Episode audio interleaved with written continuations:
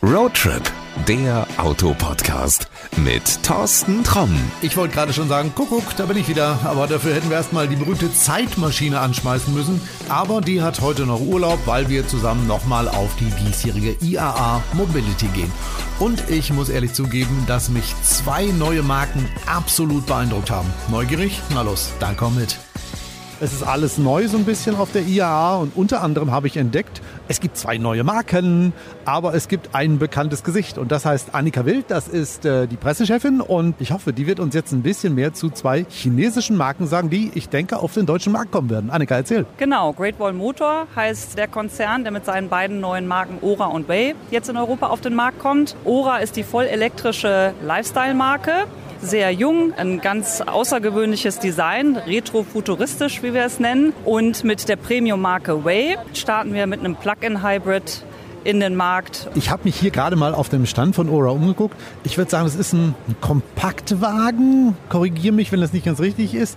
Der schon ja sehr bullig aussieht, aber irgendwie auch sehr knuffig. Genau, also er hat ein ganz spezielles, außergewöhnliches Design, nicht so typisch clean, wie das jetzt für Elektroautos gerade so in ist. Setzt da also nochmal ganz andere Akzente.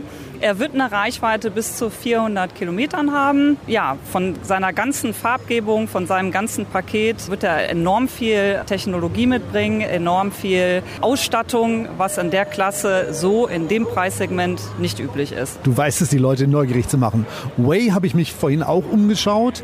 Da standen mehrere SUVs, die, muss ich schon sagen, richtig nobel aussahen. Genau, Way ist unsere Premium-Marke. Wir starten mit einem Plug-in-SUV. Der hat eine Wahnsinnsreichweite von bis zu 150 Kilometern im rein elektrischen Modus. Gibt es so auch in dieser Klasse noch nicht. Das heißt, ich kann im Grunde genommen unter der Woche tagtäglich rein elektrisch zur Arbeit pendeln habe aber trotzdem die Sicherheit, auf Langstrecke dann auf einen effizienten Verbrenner zu setzen. Da haben viele Leute ja Angst, wenn sie mal irgendwie in Urlaub müssen, dass das nicht funktioniert. Das ist dann keine Sorge mehr. Richtig, genau. Das hat man mit dem Way Coffee 01 nicht, womit wir schon beim Namen wären, auf den wir ja auch schon viel angesprochen werden, um das dann gleich vorwegzunehmen.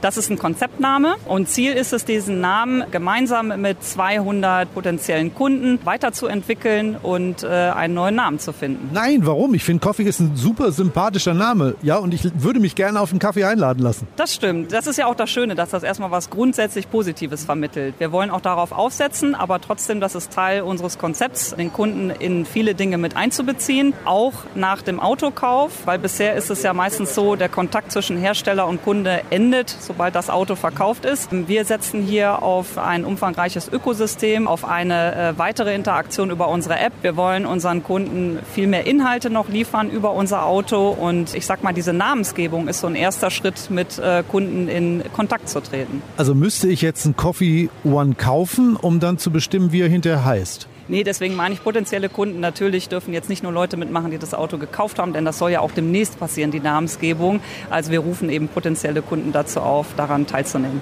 Also wenn ich jetzt die App runterlade und tausendmal für Coffee stimme, dann heißt er hinterher Coffee. Wenn das die meisten so bestimmen, dann könnte das so kommen.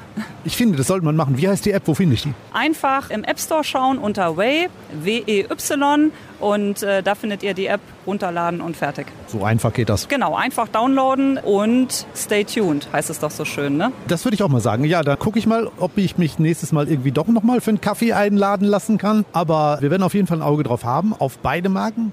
Und ich glaube, da kommt was Großes auf uns zu. Letzte Frage.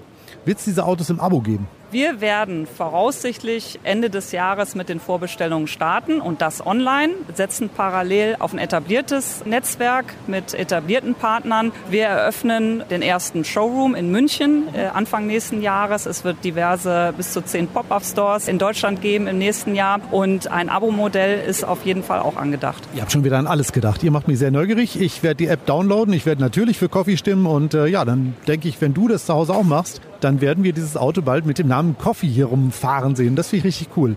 Annika, vielen, vielen Dank für deine Zeit. Ich entlasse dich jetzt auf einen Coffee und äh, ja, dann gucken wir mal, was so passiert. Dankeschön. Danke dir, ich freue mich drauf. Tschüss. In den Show Notes findest du alle Links, die dir in Sachen Way und Aura weiterhelfen.